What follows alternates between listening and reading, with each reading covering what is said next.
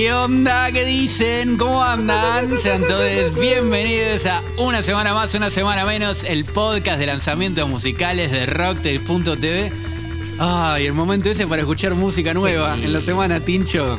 ¿Qué me contás? Bueno, eh, mi nombre es Manuel Maschi y vamos con. Creo que son todos programas especiales Sí. desde, que, desde que arrancó la temporada, ¿no?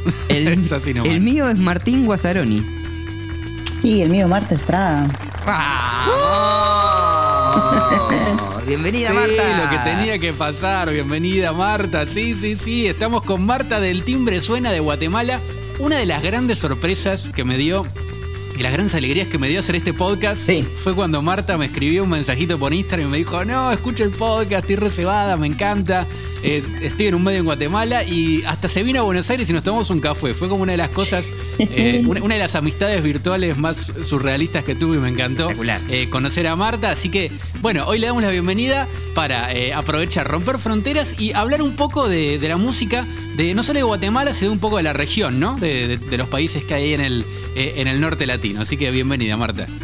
¿Cómo va? Buen día, buena noche, buena tarde. No sé en qué momento nos escuchan, pero siempre está, siempre está bueno esto, ¿no? Pero sí que alegre. O sea, básicamente el Internet nos permite hacer esto y para mí está buenísimo. Eh, así que nada, como para entender, yo creo que está bueno saber que en esta parte, digamos, de del norte de América están pasando cosas interesantes, no solo en español, sino también en spanglish, ¿no? Eh, como para entender, tenemos Estados Unidos muy cerca y claramente la música que, se- que se viene produciendo en estos últimos años eh, tiene esa influencia muy fuerte y pues al final se aprovecha porque pues tenemos esa fortuna que gran parte de la población te consume música en inglés. Claro. Entonces eso también Claro. te permite no sé, de alguna forma poder llegar a Estados Unidos y como que toda esta onda Latinx también te abre puertas a que puedas hacer la música con la que creciste escuchando. No, o sea, como cambiar esta idea de que en Guatemala lo mismo para México, lo mismo para Centroamérica, que ah, somos hispanoparlantes y que lo único que escuchamos es música regional, eh, música folclórica, eh, incluso pop en español, no como esos grandes íconos que lograron Sí. llegar al sur, eh, sino que Estados Unidos también está muy presente en lo que en lo que se viene produciendo ahora. Entonces, yo creo que está bueno este intercambio como para empezar a, Entender. a entender un poquito. Claro. Sí, y, y bueno, pues, para ubicarnos un poco más, Guatemala está, eh, bueno, como decías, es Centroamérica y está, limita al norte con México y al sur con El Salvador y Honduras. Y bueno, y de- o sea, eh, lo hablábamos antes, y es como completamente desconocida toda esa zona, todos los países, su ubicación y, y- y sus influencias musicales y su eh, qué música van a ver, qué tipo de, de shows eh, se dan, o sea, como todo, nos interesa todo. Así que Sí, pues además eh, si- siento que, que esa zona como se le asocia nada más a México, ¿no? En, en lo musical. Sí, total. Y, y se deja de lado es- esos países. Y bueno, es, como decías vos, Tincho, hay como una. Y es muy, hay mucha variedad también de, de- de distintas músicas y culturas y está, está re bueno meternos ahí. Claro, o sea, vos lo puedes pensar cuando ves que algún artista que te gusta está haciendo gira, de repente anuncia N cantidad de fechas en Estados Unidos, llena cinco aztecas en México y vuela directo a Colombia. Sí, Es como que claro, toda esa total. parte no existe. total. Eh, y en parte es porque no hay una industria desarrollada, ¿no? Por ejemplo, Guatemala y Centroamérica, eh, a pesar de que en índices de pobreza pues tenemos pues un, un ranking no muy bueno, eh, está la posibilidad de tener shows grandes. No estamos hablando de Bad Bunny, eh, Wisin y Yandel, digamos que son nombres eh, muy grandes. Lo mismo para Alejandro Sanz, por ejemplo, que son íconos de esta parte, ¿no? Digamos, nosotros en algún momento tuvimos una influencia muy grande de la radio, como cualquier Claro. país, ¿no? Que tipo, y eso marcó muy fuerte qué shows venían y qué no. Claro. Entonces, de que hay promotoras que tienen mucha plata y que pueden, pues, costear al final un caché tan alto eh, para que los shows sean de primera categoría y que se mantenga lo que se quiere para que, pues, tengamos lo mismo que puede tener alguien en México, ¿no? Eh, pero claramente son mercados muy concretos. Por ejemplo, toda la parte alternativa de 20 años para atrás ha estado descuidada. Entonces, ponete que a vos te gusta un músico argentino o a una, qué sé yo, algún trapero, algún, alguna nueva estrella en ascenso, eh, hasta hace cinco años era impensable encontrar ese vínculo, ¿no? Claro, Entonces, Claro. eh, ahora lo que se está trabajando es precisamente eso. En, cómo lograr que estas audiencias, gracias a las plataformas, a redes sociales, a que lo mismo que estamos haciendo nosotros ahora, ¿no? Eh, se logra al final tener ese conocimiento y que el artista o la artista favorita eh, pueda pisar Centroamérica como parte de una gira, como, como esta idea de generar nuevas audiencias y al final eh, que sea factible, ¿no? Entonces, en Guatemala es algo muy curioso, tenés estos shows súper grandes, tipo que se llevó Bad Bunny, que pues enhorabuena hizo gira para Centroamérica, tipo no es Honduras, me explico, que es un país que no existe eh, porque la situación sociopolítica, etcétera, eh, pero también hay mucho regional, o sea, hay mucha, hay mucha música regional mexicana que está en todo el interior y eso es una industria en sí, pero digamos como que para el mainstream eso no se habla porque pues también es un segmento eh, dedicado de la población, ¿verdad? A la que claro. esos shows. Eh, pero más que eso, digamos como que el país eh, sí, digamos, se tiene plata para ciertos shows, pero para la escena independiente y alternativa es prácticamente nulo, ¿no? O sea, no tenemos venues, no tenemos apoyo de, de sponsors clave, digamos, eh, solo para shows grandes. Entonces, como empezar a generar esas nuevas escenas es muy costoso, pero al final lo que se apuesta es eh, a largo plazo. No que de aquí a 5 o 10 años esto ya esté caminando y tú puedas tener el mismo show que puedes tener en Estados Unidos en Centroamérica. Claro, no, claro bueno, no hay como una escena para, para, por ahí un show para mil, dos mil personas, ¿no? Que, vayan muy, muy fans a ver una banda de, esta movida, ponerle o algo así. Claro. no existe esa escena, sería. No, no existe. O sea, digamos, hasta ahora hay un par de promotoras que están buscando eso con el fin de, de proveer al final no sé, o sea, proveer no es la palabra, pero pensar en cultura, no ir a un show es cultura. Claro, claro. Convivir, eh, conocer nuevas personas, eh, hacer nuevos amigos, eh, que, gritar tu canción favorita, eso es cultura, ¿me entendés? Sí. Y no hay tantos espacios, entonces, pues de a poco se ha empezado a reactivar y ni hablar que en pandemia, o si a ustedes les pegó fuerte, aquí es mucho más porque es construir de cero, ¿no? Claro. Entonces, pero aparte de eso, digamos, creo que hay, similitudes con México, lo que pasa es que no tenemos las mismas costumbres. O sea, por ejemplo, si yo te digo, mira, viene el, show de, tu vida un día lunes, o sea, no tenemos la costumbre de ir un día lunes y llegar, y llegar eh, sin dormir al trabajo el martes, ¿me entiendes? Si tú vas a México y tienes a Coldplay que toca una semana completa y pasa nada, o sea, es un soldado seguro, ¿no? Además, esas condiciones son distintas.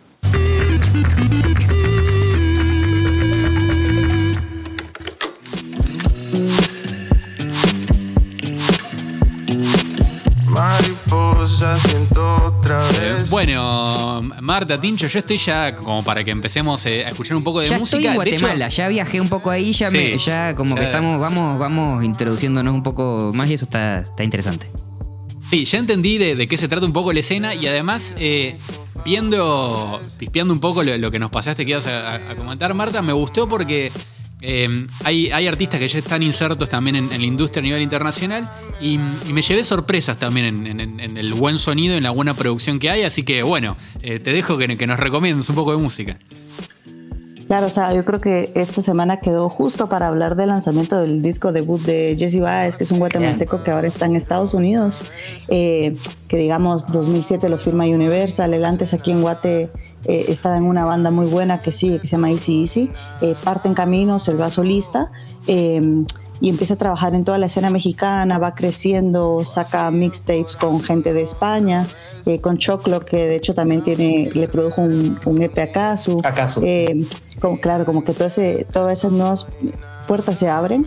Él, firma, está pues en Estados Unidos ya y empieza a conocer más gente, tiene un sonido, digamos al principio este comillas urbano, ¿no? Que tenés unos 808 súper fuertes, un hi-hat, que tienes esta cadencia súper como del género, ¿no? Em, y lo primero que estamos es eso, ¿no? Tipo eh, el primer EP que es Baez, eh, lo produce Fines, que es este feeling súper interesante que era el equivalente a The Weeknd en español en, ese año. Entonces, para mucha gente fue así como en mi vida había escuchado que alguien hiciera RB en español, ¿no? Y que vivía en el país. Claro. Em, entonces, digamos, desde ahí como que ya se empieza a generar cierta expectativa. Él eh, tiene una voz muy pop, ¿no? También, como, o sea, eh, eh, funciona en el RB, pero siento que funciona muy bien en, todos los géneros de la industria. O sea, tiene una voz que va muy por ese lado. Claro, o sea, lo, primero que él sacó con Easy Easy, que era, era pop rock, digamos, pero como eh, era lo mismo, era rape- rapeando en inglés, ¿no? Y en español. Entonces, Claro. Para nosotros era wow, o sea, te lo digo que, había un, un fanbase muy fuerte eh, y ahora que canta en español al principio también fue complejo, pero que la, que la audiencia migrara, ¿no? Porque tú pasa lo mismo que cuando el artista favorito hace lo que tú no estás acostumbrado, de alguna forma pide lo de antes, eh, sí, ¿no? Eh, Sí. claro. pero claro, o sea, este disco eh, viene, pues yo creo que vienen postergándolo, eh, porque pues así como yo, eh, que estábamos esperando la música en 2020, ¿sabes? Y estamos en 2022. Entonces, pues, los años largos de espera con un par de EPs antes, digamos en, en Nitro, eh, creo que tenemos una canción también con Alvarito, que ellos dos van de la misma línea, ¿no? Claro. Es un temazo, o sea, es como música muy millennial, ¿no? O sea, Alvarito como que toca los puntos correctos. Eh, Sí. ¿no? Lo mismo para 18 más 1, ¿no?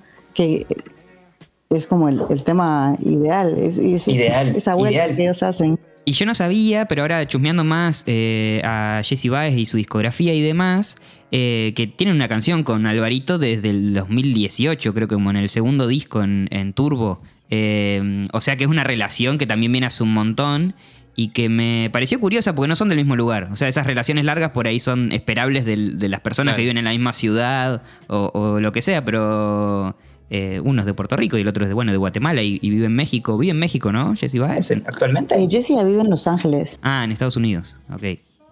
y Alvarito que no sé, o sea, tipo trotamundo, ¿no? Claro, sí.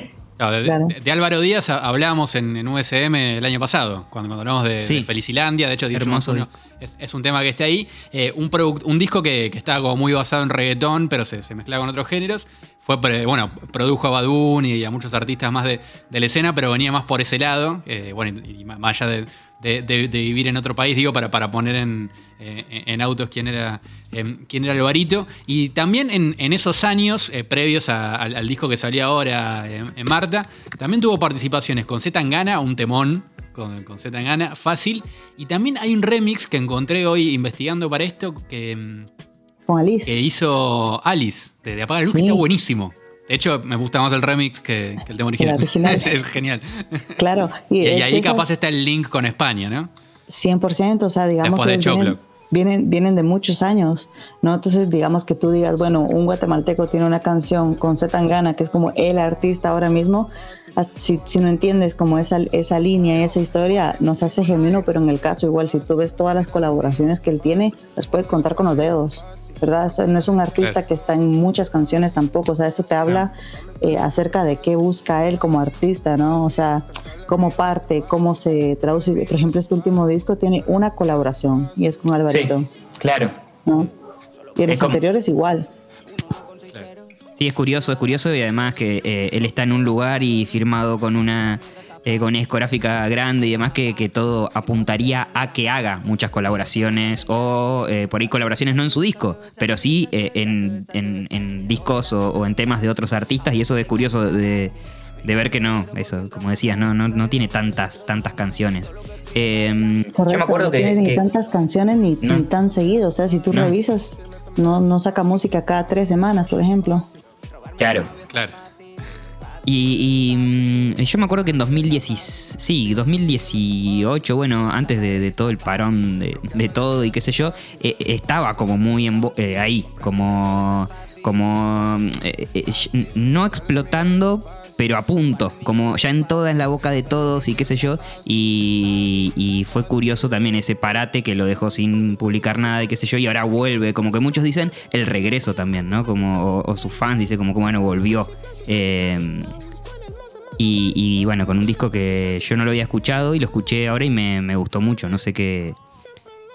No sé qué le, qué le pareció a mi compañero Manu Maski. Mira, a mí escuchándolo, primero, eh, sobre todo los primeros temas del disco, eh, estamos hablando de Amor en Español de, de Jesse Baez, eh, él tiene mucha guitarra, eh, de hecho una guitarra medio procesada, medio indie, Sí. me, me dio, y batería mm, eh, electrónica que a veces la trapea un toque, a veces está más, más R&B, y me llevó un poquito al mood de, de- de la música que haces en Senra, por ejemplo, ¿no? Que mm, si, si- si bien es distinta la voz y cómo canta, cantan distinto, me, llevó a ese lugar, como un lugar medio íntimo, eh, como que estaba, estaba en la habitación con él, no sé, eh, entre esa, y bueno, y son todas canciones de amor, ¿no? Como dice el, título del disco justamente, y de, amor y de corazón roto, un par también, escuché y, y me, dio, me dio sensación muy también de muy videoclip, ¿viste? Me, dio el flash de, estar escuchando y que pasan cosas, no sé. E, e, ese fue el mundo en el que me metí con, lo que escuché de él, de, él en Amor en Español y me parece que es una de esas características, la de que él por ahí con, pocos recursos ya te puede hacer sonar la canción re bien, porque bueno, es un gran cantante y hace canciones lindas y, que se pegan también. Sí, o sea, yo creo que pasa esto, que el, el single para este, para este disco fue Limo, que creo que para mí es la canción que no, no encaja, ¿no? O sea, digamos, tal vez en temática así es melancólica y tal, pero en el mood general del disco, que está muy guitar-based, o sea, como que no hay, no hay por ahí, pero hace sentido al final, ¿no? Es como un disco muy bien curado, 11 canciones, eh, que para mí los highlights tienen que ser Monte Carlo y tiene que ser Malditos Ríos, cero dudas. Es como... Sí, Monte Carlo me encantó. Claro, pero hay algo, digamos, y tal vez desde su perspectiva no está, pero por ejemplo para mí es un disco que no busca tener un hit, ¿no? Y no necesariamente es algo malo, pero por lo general cuando vos lanzas un disco hay una canción que, digamos, debería de ser la que tú sabes con la que cerras el show. Por nombrar las razones que querrás, pero en este disco no encuentro, digamos, que sea ese el enfoque, ¿no? Como un disco muy sentimental que no aspira a otra cosa más que leer repeat, ¿me entendés? No por una canción, sino como por el cuerpo completo. Claro. Sí, eso nos encanta, porque, bueno, sí, e, e, estamos volviendo, ¿no? De, a poco a esa, a esa idea del álbum como obra completa y de poder escucharlo. Y, bueno, ahora hace poquito salió Motomami, hablamos de, ese disco también en USM. Eh, y Rosalía mm, eh, contaba que le pareció muy, muy loco, muy flashero, que la gente aceptó mucho más sus temas cuando estaban en el disco que cuando los había lanzado por separado. Y, es como que, bueno, sí, necesitamos el contexto sonoro, necesitamos el, lugar que, ese, que, eso ocupa en ese disco y demás. Y me pone muy feliz que, los artistas estén también eh, apostando a esto, ¿no? Y como, bueno, y, que se destaquen estos artistas que, tienen una propuesta sincera, una, propuesta que, bueno, más allá de estar dentro de, una industria que, que a veces es un eh, obliga a, una producción en serie y constante, eh, bueno, un mensaje más personal, una apuesta más, más eh, sincera, es para un charau. Sí, sí, de hecho, en, un momento que, que, la escena artística parecía, de, la música parecía ir para otro lado. Sí. Y, que estaba muy en boga esto que, a Damon Albarn le, le, costó muchas, muchos detractores en su momento, cuando habló de, de Taylor Swift pero que él, que él hablaba de que, bueno, que, cada vez más es lo que veía que, que los artistas eh, se estaban convirtiendo como en, como que no importaba tanto el concepto de su música o, lo que estaban mostrando, sino la, figura de artista o el personaje que creaban. Claro. Eh, ¿no? Eh, hablando de, la industria más masiva, y veo lentamente que, están cambiando algunas cosas en ese sentido, y, eso, o, al menos está dando más bola a lo musical, porque bueno, en fin y al cabo, el disco de Jesse Baez es un disco conceptual. Sí. Eh, es un disco de amor. Y de hecho, él, eh, comentó sobre este disco que tiene que ver un poco con, eh, bueno, una de las lenguas que, que él habla, inglés. De hecho, él, nació en Chicago, ¿no? Y después va a ir a Guatemala, no, no, me acuerdo ahora cómo es el recorrido de su vida. Y mm, él, decía que si en español puedo decir te amo y te quiero, tendré el doble de cosas que decir que en inglés, donde solo puedo decir I love you.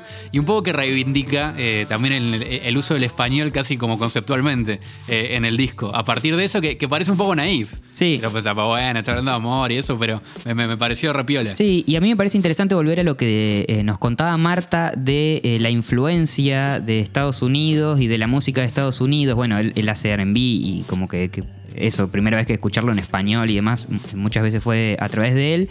Em, pero porque creo que tienen una visión con respecto al español y el inglés muy diferente de la que tenemos acá en, Argentina, o como acá al sur. Es como que em, Eh, yo siento que ahora el español y la música en español está encontrando, bueno, siempre tuvo igual un lugar muy importante, pero está encontrando lugares alternativos importantes, entonces, bueno, también es interesante para otras personas en el mundo la, música en español más alternativa o, al menos eh, otros géneros que no son los de la radio, los de la influencia de la radio, que sí, los artistas como, no sé, Shakira, bueno, hay un montón de casos que, la que son artistas globales, ¿no?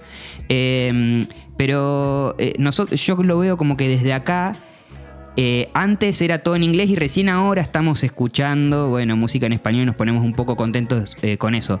Pero, pero siento que en Guatemala o, en la zona es algo más natural las dos cosas. Como que, como que, como que sea más natural cantar en inglés y cantar en español y una frase en inglés y otra frase en español o tener muchas expresiones en inglés y demás.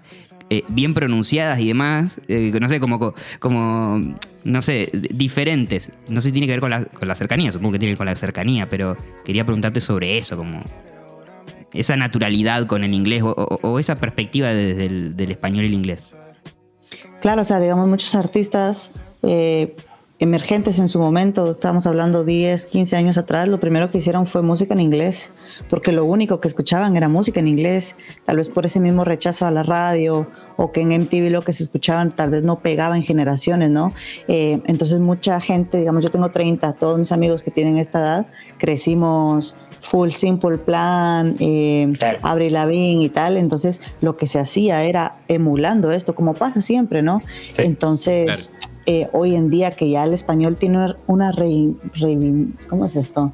Sí, o sea, como que tiene una resignificación para nosotros, o sea, ya no nos da vergüenza estar en Estados Unidos y hablar en español, cosa que hace mucho tiempo para alguien de aquí, digamos, lo primero que se buscaba era tener un inglés perfecto para evitar ese tipo de rechazo por parte de Estados Unidos, mientras que ahora es como, mira, amigo, tú hablas inglés, pero no hablas español, entonces como que cambiamos un poco los roles, ¿no? De, ese amor propio al lenguaje, que incluso mucha gente que comienza escribiendo en, inglés es mucho más fácil para ellos, eh, digamos, componer una estrofa, porque el idioma es mucho más fácil que el nuestro, ¿verdad? O sea, el español es muy rico y hay muchas, hay muchas formas de decir lo mismo, y, pero encontrar eso sin que, sea, sin que sea necesariamente trillado es muy complejo a veces. Entonces estas canciones que son simples, al final llegar a ese, a ese punto de abstracción. Donde, eh, lo mismo pasa con Motomami, ¿no? Que puedes llegar a, esa abstracción de, decir algo que suena tonto, pero a ti no se te ocurrió. Y es algo, es algo muy común, ¿no?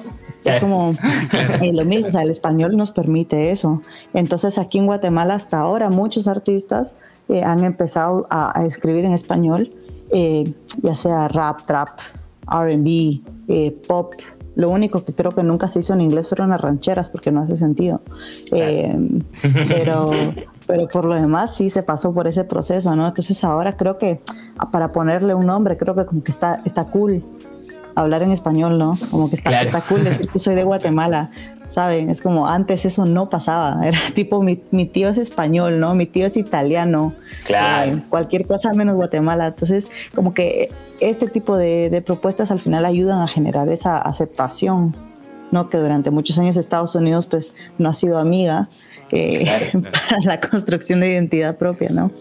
Claro. Sí, además, bueno, tiene mucha lógica eh, si lo pensás a nivel mundial porque eh, es uno de los idiomas más hablados, el, español. De hecho, como lengua materna, recién estaba buscando data y mm, según un estudio que hizo la revista Ethnology, está como en segundo lugar como lengua materna más hablada y es el tercer idioma más hablado en Internet también. Eh, o sea, como que hay algo de mercado, o sea, apareció ese mercado para esa música, pero a la vez, claro, hay cada vez más gente que habla español que, está haciendo música, para gente que, que, habló en español de toda su vida. Digo, creo que también tiene un poco de sentido en cómo qué es lo que habla la gente cotidianamente. Y creo que, eso eh, tiene mucha, mucha influencia. Em, bueno, eh, a mí el disco de Jesse Baez me encantó. La verdad que me llevé algo nuevo, súper piola. Eh, y tenías otro lanzamiento más para recomendarnos, Marta. Sí, tenemos, pues para que escuchen a Lina Bay, que es una artista que anteriormente ha sonado en una semana más, eh, pues que digamos medio trotamundo, ¿no? Nació en México, vivió su niñez en Costa Rica y ahora reside en Guatemala. Entonces como tratar de encajar todo esto con lo que vive, este proceso de ser una artista nueva, de sentarse a escribir una estrofe y decir esto no me gusta, eh, ¿cómo, lo, ¿cómo lo hago bien, ¿no? Y cómo, cómo suena a mí, cómo dejo de de, no sé, como siempre, ¿no? Tratar de hacer algo que suene a, pero tener esa propia identidad. Eh, y no sé, me parece buenísimo, digamos, ella encontró, encontró pues a un productor local que se llama Beaumont, eh, con quien produjo el EP, ¿no? Gigante Roja, que son cinco canciones buenísimas, tiene una colaboración con Medio Piki, que es un artista dominicano, eh, que lo vamos, a, vamos a hablar de él en, otro, en, otro momento. Eh, y digamos, entender que el sonido puede ser urbano, ¿no? Siempre entre comillas, pero como buscar también el apoyo de una vocalista virtuosa como el Cintia Fion, ¿no? o sea, digamos son talentos al final guatemaltecos que empiezan a, hacer música para exportarse, que eso es algo muy, muy clave también, ¿no? Como que siempre se busca salir, pero muchas veces la música no logra encontrar ese mercado fuera. Entonces, no sé, o sea, para mí el track está bueno, el vídeo está también bueno. Si ven a una chica con pañuelo, estoy yo, entonces mi sugerencia es que... no me dado cuenta. Claro, la, canción es No Podemos Parar, decíamos Lina Bay con la producción de Beaumont y, junto a Cynthia Fion también. Eh, es un tema que, tiene unas vibes medio a trap por momentos, que me parece que cuando entra la voz de Cynthia Fion me dio, me dio una vibe un poco caliuchis, como que sentí esa, eh, esa cosa medio, no sé decirte erótica, pero medio como sensual que, entraba en el tema eh, en ese momento, que, me llevó al, menos a, su música. Y, me gustó también porque la producción, si bien eh, tiene algo trapero, no es tan clásica, tiene unos cortes medio particulares, o sea, este, está, está linda. Sí, y el comienzo. ¿Cómo empieza? ¿Cómo empieza como. No, no, no, no, no, no, no. Como medio. como arrancando y ese tecladito que. que no sé. Me, hace acordar acá a. Mm, eh, ASAP de Dillom y. O sea, no sé, como que tiene una cosa medio. una como eh, A ese mundo medio Rip Gang me, me llevó. Sí, sí a mí también. Sí, sí. Eh, coincido. Ahora estoy volviendo a ver el video para verte a vos, Marta. Bueno, lo vamos a dejar en links dateros al video en rocktail.tv. Ya saben que ahí tienen un montón de links para perder un montón de tiempo también en internet y escuchar música y también ver los videos y ver quién dirigió. Bueno, todas esas, todas esas cosas, esas datas que, que, nos gustan para, para pasar el tiempo y la existencia. Em, algo más para recomendar de Lina Bae. Bueno, el EP que. Em, Gigante Roja. Gigante Roja, que, también ya lo recomendamos en USM, lo vamos a dejar eh, en link de Ateros. Y mm, también sabemos que, eh, Marta, vos te gusta ir a ver muchos shows en vivo, como nosotros compartimos también esa, esa pasión. Y estuviste dando vueltas por algunos de los festivales más importantes también de, de la región de Latinoamérica. Em, nos encantaría que nos cuentes un poco y, que podamos chusmear de eso. Claro, porque una de las cosas buenas, creo yo, de, la región, a diferencia de la que vivimos nosotros, es que capaz van más artistas todavía de los que suelen haber en los festivales eh, que, vienen a, la Argentina, eh, por lo menos. Como que hay, una, hay, un caudal de, músicos dando vuelta que es tremendo. Son festivales espectaculares, además. Por lo que se ven fotos y demás, es como wow, el sueño. Claro, o sea, yo les, el mejor ejemplo que les puedo dar fue el Isle of Light en, Dominicana, que para mí primero pasa lo mismo que con Guatemala, no vos decís Dominicana, ¿qué está pasando en, Dominicana? Eh, pero era un cartel, digamos, donde el headliner era Jungle eh, y Zetangana, ¿no? Que lograron ellos mantener ese, ese booking desde el 2020, imagínense. Eh, pero el, el 80% del, del festival era un line-up local. Entonces, oh, eso me dice que como, que como festival le tienen fe a los artistas eh, que, pues, que están sonando, ¿no? Qué un viernes cualquiera en, un bar, buenísimo. Muchas sorpresas, digamos. Eh, pude ver a Diego Raposo, que es un productor eh, que ha hecho canciones para MC Boss. Danny, Danny Ocean, por ejemplo, creo que fueron dos o tres canciones en el último disco. también estuvo Letón P, que para mí es el nombre que hay que recordar en, en este año, creo yo. Les voy a, les voy a dejar igual en links, en links tateros el, el, último EP. Sí, por eh, Medio Piqui, lo mismo, lo mismo, o sea, digamos como que mucha gente emergente, solo Fernández que va a estar de gira en México, o sea, digamos ya son artistas que se están empezando a internacionalizar. Bien. Y para mí está buenísimo, ¿no? Como empezar a generar esos intercambios y digamos a nivel producción, nada nada que envidiarle a México. O sea, para mí un festival muy concreto en cuanto a experiencia, el diseño de escenarios, eh, los horarios. Miren, increíble. Qué o sea, lo único que hace falta para que ellos lleguen a Argentina, por ejemplo, es tener ese, ese, vínculo. Pues, ese vínculo ¿no? porque son artistas que se pueden parar en un escenario de 5.000 personas y te suenan igual que, que la persona a la que tú fuiste a ver, ¿sabes? Entonces, por ejemplo, para mí fue importante que el festival abrió puertas a las, qué sé yo, a la una y a las dos era el primer acto y eran por lo menos 150 personas viendo a un artista local. Bien. Entonces, para mí está buenísimo entender que algo está pasando en Dominicana y que hay que pegarle el ojo, ¿no? Porque es cuestión de tiempo que como que se ponga de moda en Dominicana. Claro. Claro, claro, claro. Y, y para así, seguir ahí chusmeando, no sé, viajas a Santo Domingo, ¿no? El festival, ¿dónde era? ¿Era lejos de la ciudad? ¿Era cerca? O sea, como también me interesa, o, o cómo es un poco Santo Domingo. Hace, imagino que hace calor, ponerle en un festival de, de calor o no calor. Bueno, no sé, como que también eso, como que nos ponga en situación. Claro, digamos, yo creo que llegó una época que para mí es caliente, ¿no? O sea, yo vivo en el trópico, pero es, es otro tipo de calor este, ¿no? Y eran, eran literalmente en una isla que creo que Santo Domingo es pequeño y realmente eran tres o cuatro kilómetros del centro de Santo Domingo para el, para el punto. Eh, y ellos de alguna forma readecuaron el espacio en la isla. Había un faro enorme, ¿no? Eh, increíble el espacio. literalmente era un faro. O sea, el Isle of Light es el faro, ¿no?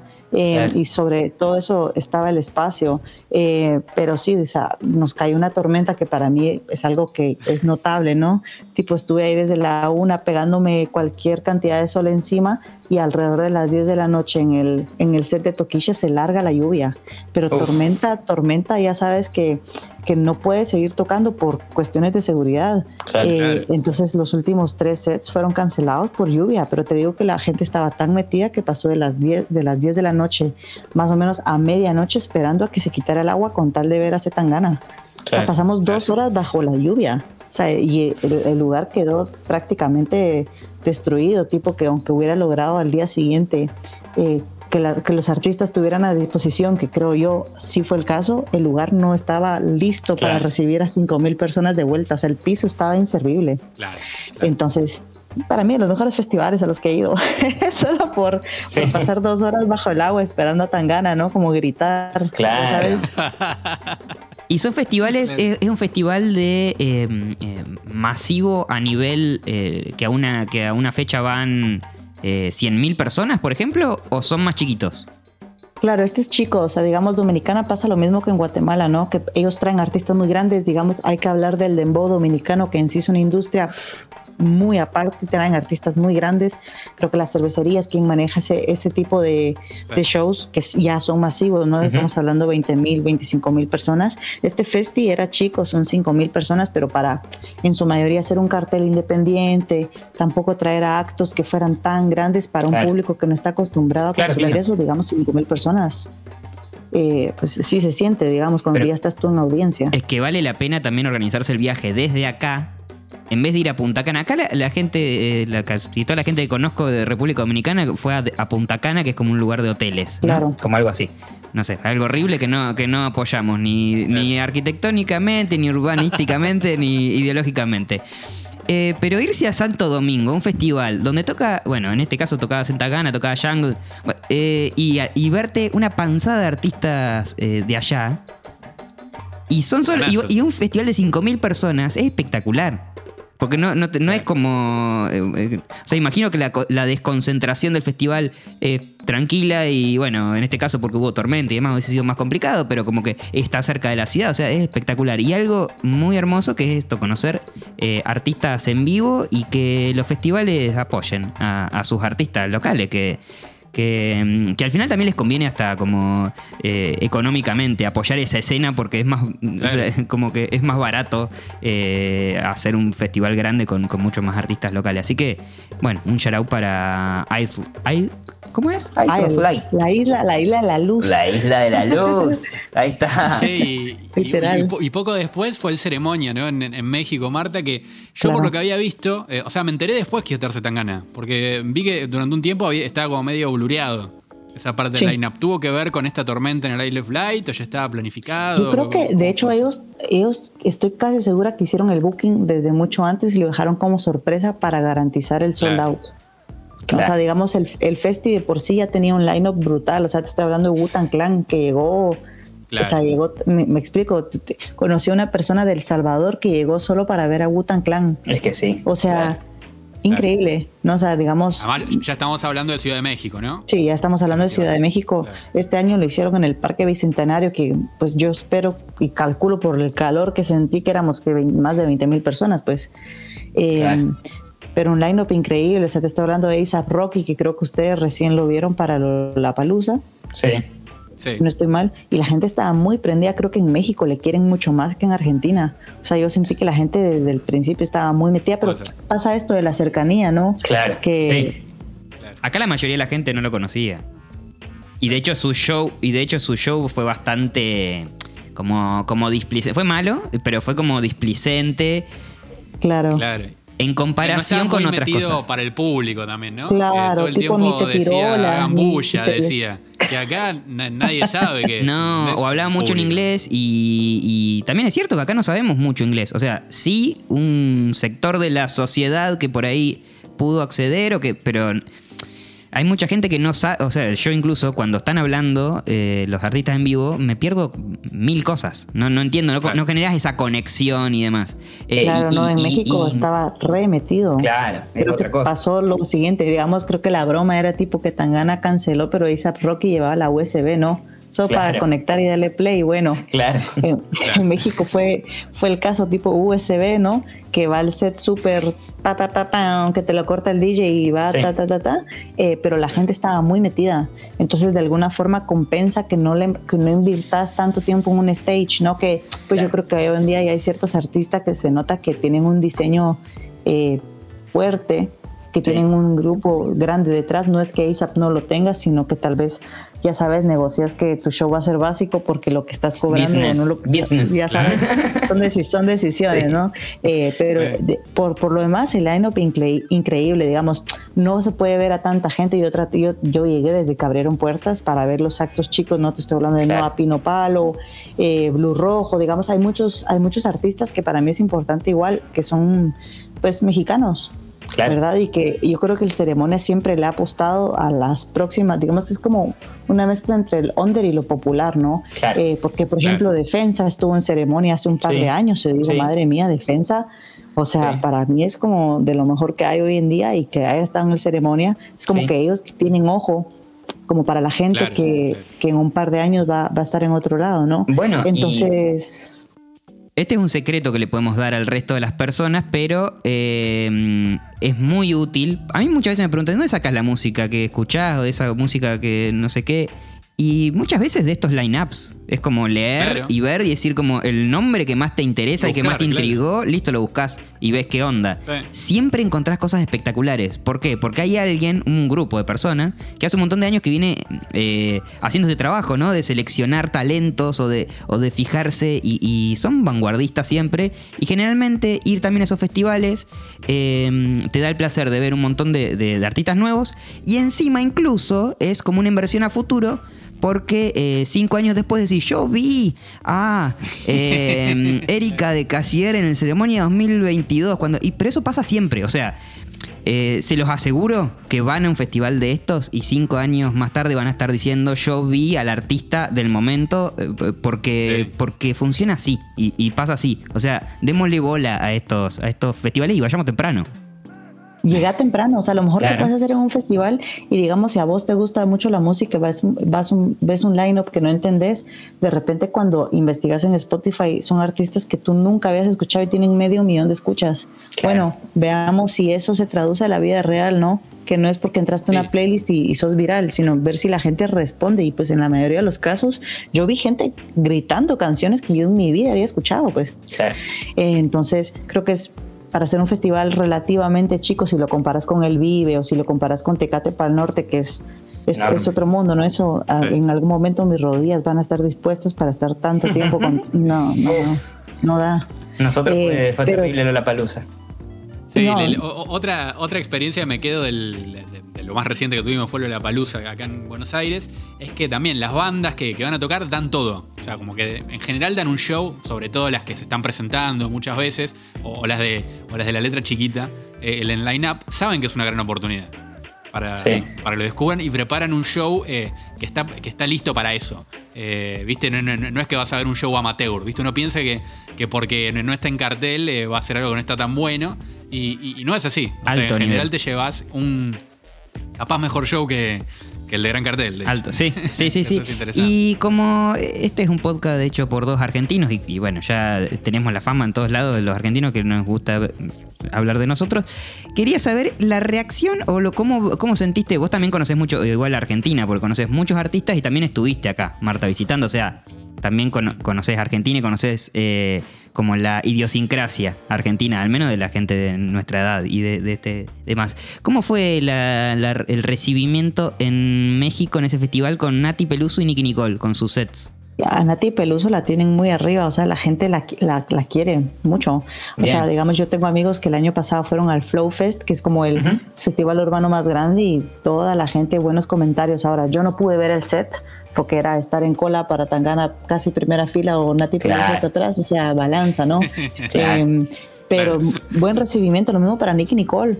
O sea, digamos, Nicky Nicole tiene un público establecido en, en, México, cero dudas, lo mismo como para Nati, por ejemplo, yo vi que ella estuvo para, para presentar a Teo con Tangana, la gente perdió la cabeza, pues sí era algo que de alguna forma se esperaba, pero ya verlo eh, es, otra cosa, ¿no? O sea, no, no puedo hablar por el acto en vivo porque no lo vi, pero sé que la gente, por lo general, la noción que se tiene es muy buena y pasa que eh, a lo mejor con ella, digamos, se, nota, se renota que es argentina, no como habla.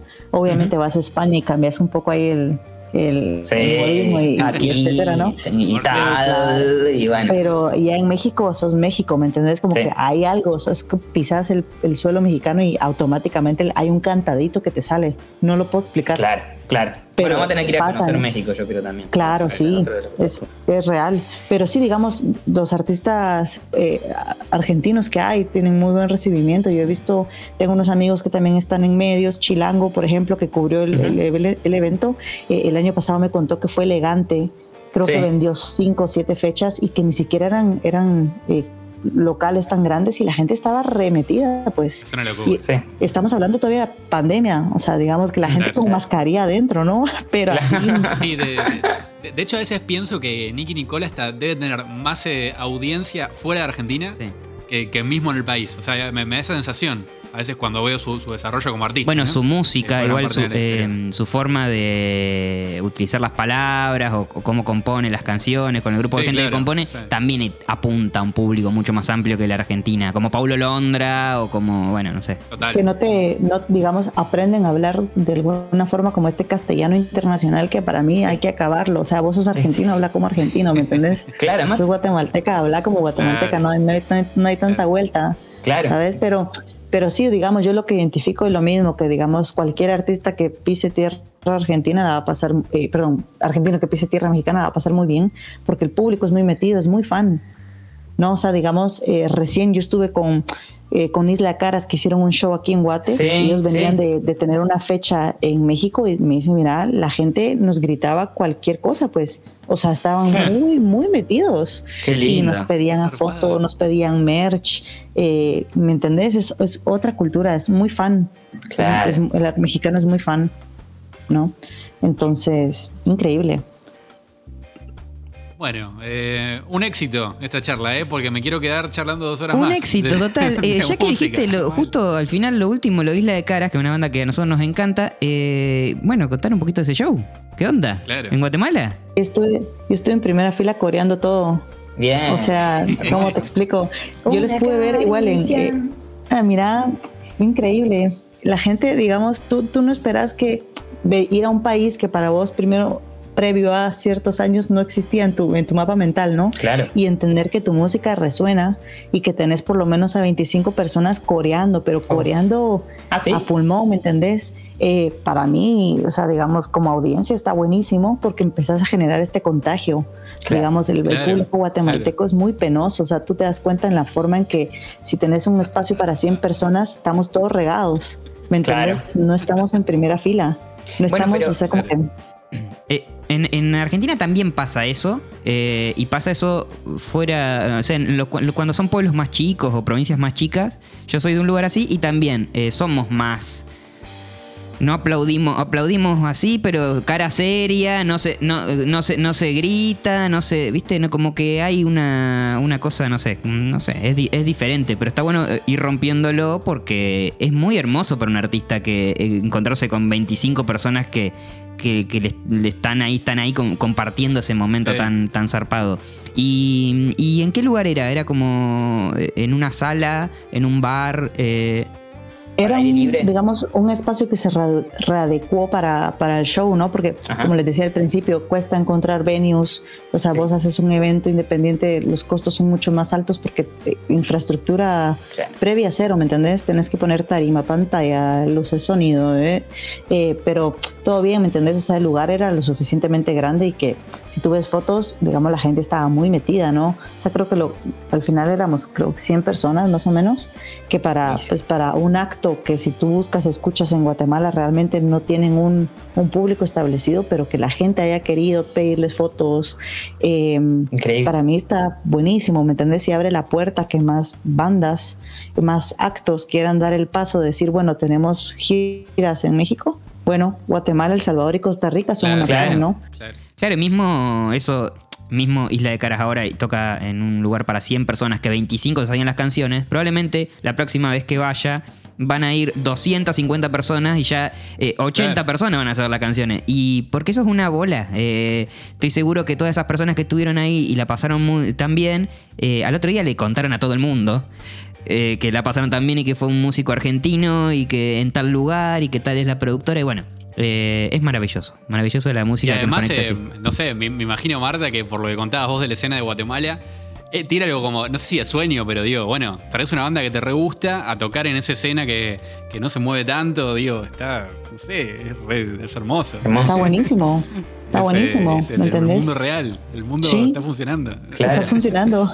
no, bueno, la, la meta, la meta este año es ver cómo, cómo logramos que más pues, bandas argentinas eh, piensen que Centroamérica es una opción, ¿sí? Porque ahora encuentras con quién ejecutarlo. Digamos, muchas veces cuestión de confianza, no conoces a nadie, podemos hablar español, pero realmente la reputación no es tan buena.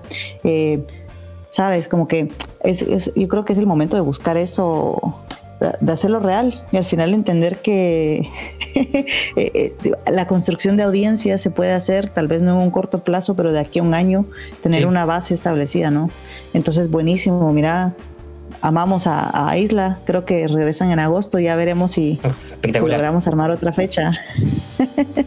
Espectacular. Grandísima banda. Bueno, eh, y acá estamos haciendo realidad este, este, crossover musical hoy en, modo de podcast. Hoy en modo podcast. Que, es genial y bueno, y que, sean muchos más, eh, con, con Marta trayéndonos esta, este panorama de, la región que, estuvo buenísimo. Yo de hecho me llevé música que, que no tenía tanto en el radar eh, y estuvo genial. Así que, bueno, para los que están escuchando ahora, eh, no se olviden de pasar por, los links dateros, obviamente, porque hay mucha más data. Por el timbre suena. Que nos estuvo compartiendo, sí. Por el timbre suena.com, que ahí hay data renovada siempre, también en Instagram, como arroba el timbre suena. ¿Es así? Simplemente así. Arroba el timbre suena, que también siempre. Suena datas, datas muy interesantes y de todas partes, no solo de Guatemala, sino como de todas partes del mundo. Y, mm, bueno, compartimos creo que algo con Rocktails y el timbre suena, que es el interés por la música, el hablar de música, eh, que nos interpela la música nueva y que tiene eh, esa, ese esa cosa genuina, esa identidad y que lo pregona. Entonces, somos agradecidos de la música, somos agradecidos de, ese, de esa cosa artística y nos gusta em, difundir y hablar de esa música y esos, de esos artistas para que eh, esos festivales que son de 5.000 personas en República Dominicana dentro de 10 años sean de 50.000. Y ese será nuestro sueño. Y yo propongo ahora que estamos los tres, hacemos pacto eh, de sangre, escupitajo en la mano, lo que sea. Eh, y hasta que no eh, nos encontremos las, las tres personas que estamos haciendo esto en la realidad y podamos hacer un episodio eh, en la vida real juntes, vamos a tener que seguir haciéndolo. O sea, como en nuestra liberación de, para terminar, eh, seguir haciendo estos episodios especiales con Marta va a ser encontrarnos en algún lugar y ahí vamos a, terminar o continuar. Pero bueno, esa, esa, esa, es la promesa que hacemos. Mira, en el Primavera Sound de Buenos Aires nos encontramos y lo definimos. Bien, ¿en Primavera Sound de Buenos Aires venís? Sí, esa es, esa es la meta, llegar a cubrir el evento. Vamos a ver si se, si se logra gestionar ahí el pase de prensa, pero si no, yo le estoy apostando para ver a Dylan y a la RIP en vivo. O sea, digamos, esa es mi apuesta, ¿me entendés? Bien. Porque tiene que pasar. Genial. Va a pasar. Va a pasar, eh, va a pasar en noviembre entonces. Eh, ¿En el primer asado? El esperado. Y la gestión de prensa, las cosas las conseguimos o la conseguimos. O sea, como que no va a haber otra alternativa. La vamos a conseguir de, cualquier forma. Así que estaremos, estaremos ahí. Uy, qué bueno, vamos a hacer. O sea que. O sea que me puedo ilusionar con un especial Primavera Sound. Los tres. Sí. loco? Uy, listo, estoy. Listo, ya está. Un, motivo por el cual que llegue en noviembre, más allá del Mundial de Fútbol y demás. Uh, le 13 de noviembre, amigo. Tremendo. Bueno, Martu, eh, gracias por, coparte y, por tenernos esta música. Y bueno, y será hasta, hasta la próxima que nos encontremos. Yo creo que antes de noviembre un par de episodios más van a salir. Eh, así, así que nada, muy, muy contentos con esto y, y nada, agradecerte y será hasta el próximo episodio, Tincho. Hasta el próximo episodio. Muchas gracias, Marta. Y bueno, sos bienvenida acá cuando, cuando quieras. Te conectas acá al Meet y te metes a charlar de lo que estemos hablando. Qué hermoso, gracias. Un abrazo. Adiós. Chau, chau. Cortamos y seguimos, y seguimos charlando. Y seguimos charlando. sí.